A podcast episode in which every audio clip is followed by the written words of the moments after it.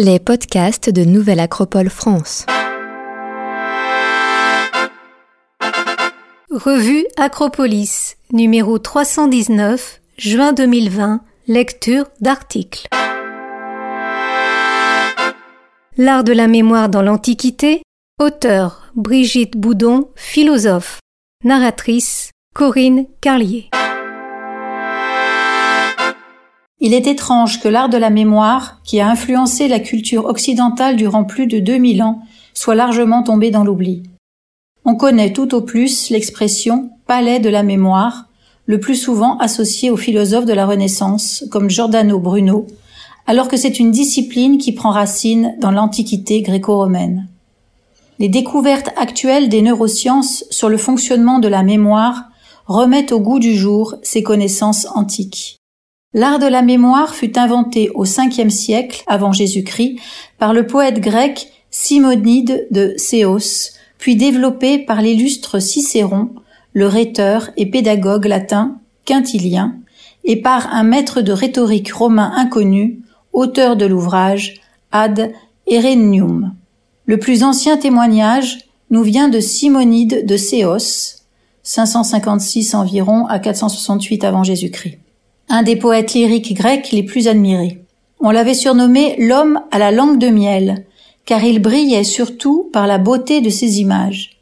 Il est connu pour une anecdote racontée plus tard par Cicéron et reprise par de multiples auteurs. Au cours d'un banquet donné par un noble de Thessalie, qui s'appelait Scopas, le poète Simonide de Céos chanta un poème lyrique en l'honneur de son hôte, mais il y inclut un passage à la gloire des jumeaux célèbres de la mythologie grecque, Castor et Pollux. Un peu plus tard, on avertit Simonide que deux jeunes gens l'attendaient à l'extérieur et désiraient le voir. Il quitta le banquet et sortit, mais il ne put trouver personne. Pendant son absence, le toit de la salle du banquet s'écroula, écrasant Scopas et tous ses invités sous les décombres. Les cadavres étaient à ce point broyés que les parents venus pour les emporter et leur faire des funérailles étaient incapables de les identifier. Mais Simonide se rappelait les places qu'ils occupaient à table et put ainsi indiquer aux parents quelles étaient leurs morts. Castor et Pollux, les jeunes gens invisibles qui avaient appelé Simonide, avaient généreusement payé leur part de l'éloge reçu de Simonide en l'attirant hors du banquet juste avant l'effondrement du toit. Et cette aventure suggéra au poète les principes de l'art de la mémoire dont on dit qu'il en fut l'inventeur. Il remarqua que c'était grâce aux souvenirs des places où les invités s'étaient installés qu'il avait pu identifier les corps et comprit qu'une disposition ordonnée est essentielle à une bonne mémoire. Cicéron commente ce récit et explique que pour exercer cette faculté du cerveau, doit-on, selon le conseil de Simonide, choisir en pensée des lieux distincts, se former des images des choses qu'on veut retenir, puis ranger ces images dans les diverses lieux.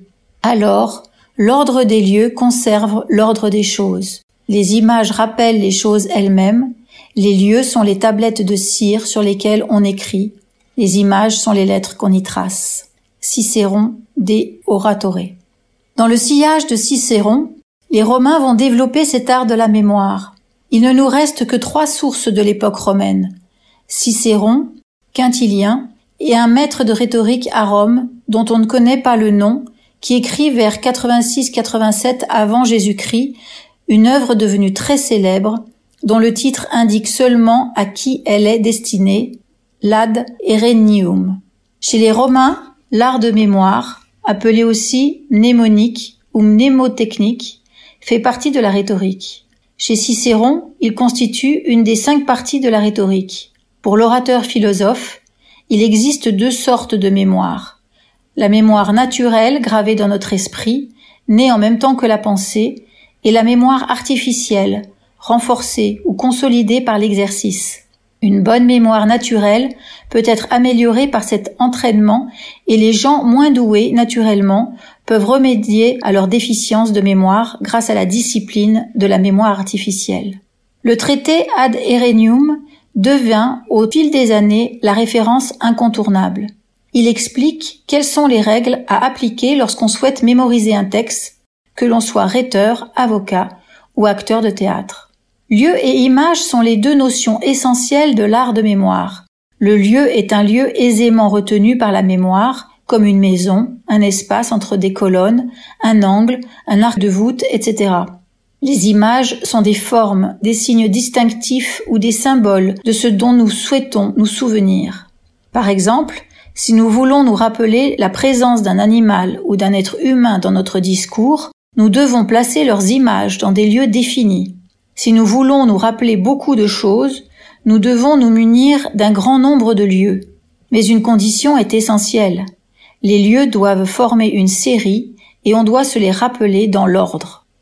Si on les met en ordre, il en résultera que grâce aux souvenirs fournis par les images, on pourra répéter oralement ce qu'on aura confié au lieu en allant dans n'importe quelle direction à partir du lieu qu'on voudra.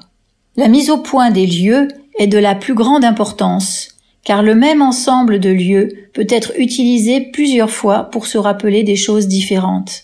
C'est Quintilien qui donne la description la plus claire du procédé dans son œuvre Institutio Oratoria. Pour former une série de lieux dans la mémoire, il faut, dit-il, se rappeler un bâtiment aussi spacieux et varié que possible, avec l'atrium, la salle de séjour, les chambres à coucher, les salons, sans omettre les statues et les autres ornements qui décorent les pièces. Les images qui doivent rappeler le discours sont alors placées en imagination dans les lieux qui ont été mémorisés dans le bâtiment. Cela fait, dès qu'il s'agit de raviver la mémoire des faits, on parcourt tous ces lieux tour à tour et on demande à leur gardien ce qu'on y a déposé. Nous devons penser à l'orateur antique qui parcourt en imagination son bâtiment de mémoire pendant qu'il fait son discours ou sa plaidoirie et qui tire des lieux mémorisés les images qu'il y a placées. La méthode garantit qu'on se rappelle les différents points dans le bon ordre, puisque l'ordre est déterminé par la succession des lieux dans le bâtiment. Les lieux sont ainsi gravés dans la mémoire et peuvent être réutilisés pour d'autres images. Le lieu est le contenant, l'image le contenu. On peut utiliser aussi des lieux fictifs à la place de lieux réels, mais c'est plus difficile. C'est pourquoi les spécialistes romains conseillent des lieux qui nous sont familiers. Concernant les images, il y en a de deux types. Le premier pour les choses, le second pour les mots. La mémoire pour les choses fabrique des images pour rappeler un concept, une idée, un argument, alors que la mémoire pour les mots doit trouver des images pour rappeler chaque mot. Les choses constituent le sujet d'un discours, les mots le langage dont le sujet est revêtu. Les images pour les choses doivent être suffisamment fortes pour créer un impact psychologique sur soi et les autres. En général, les maîtres de rhétorique ne donnaient pas d'images précises à leurs élèves afin que chacun puisse forger ses propres images. Ils ne leur enseignaient que la méthode. Il s'agit d'aider la mémoire en suscitant des chocs émotionnels à l'aide d'images frappantes par leur beauté ou leur laideur, par exemple. Les images doivent rester le plus longtemps possible dans la mémoire.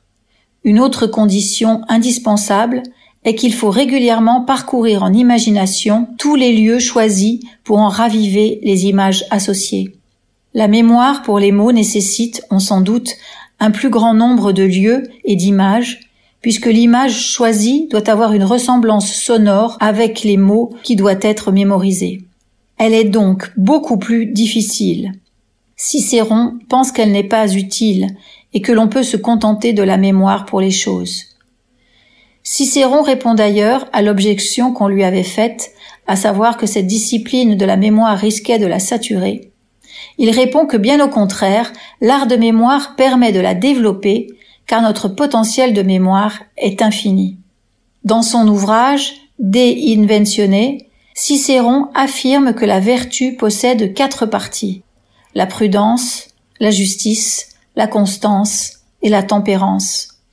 Il subdivise chaque partie en sous-parties, et la prudence est divisée en mémoire, intelligence et prévoyance. Voici la mémoire de ce fait associée à une vertu, et non des moindres, puisque la prudence bénéficie d'un grand prestige chez les Romains. Avec le recul apporté par l'histoire, on se rend compte que Cicéron prépare sans le vouloir le passage entre l'Antiquité et le Moyen Âge, puisque la mémoire ne sera plus au Moyen Âge un outil de la rhétorique, mais une vertu éthique essentielle. Ainsi, Albert le Grand et saint Thomas d'Aquin reprendront la définition cicéronienne de la prudence dans une vision cette fois théologique. C'est un bel exemple de la philosophie qui devient servante de la théologie, mais ce sera l'objet d'un prochain article.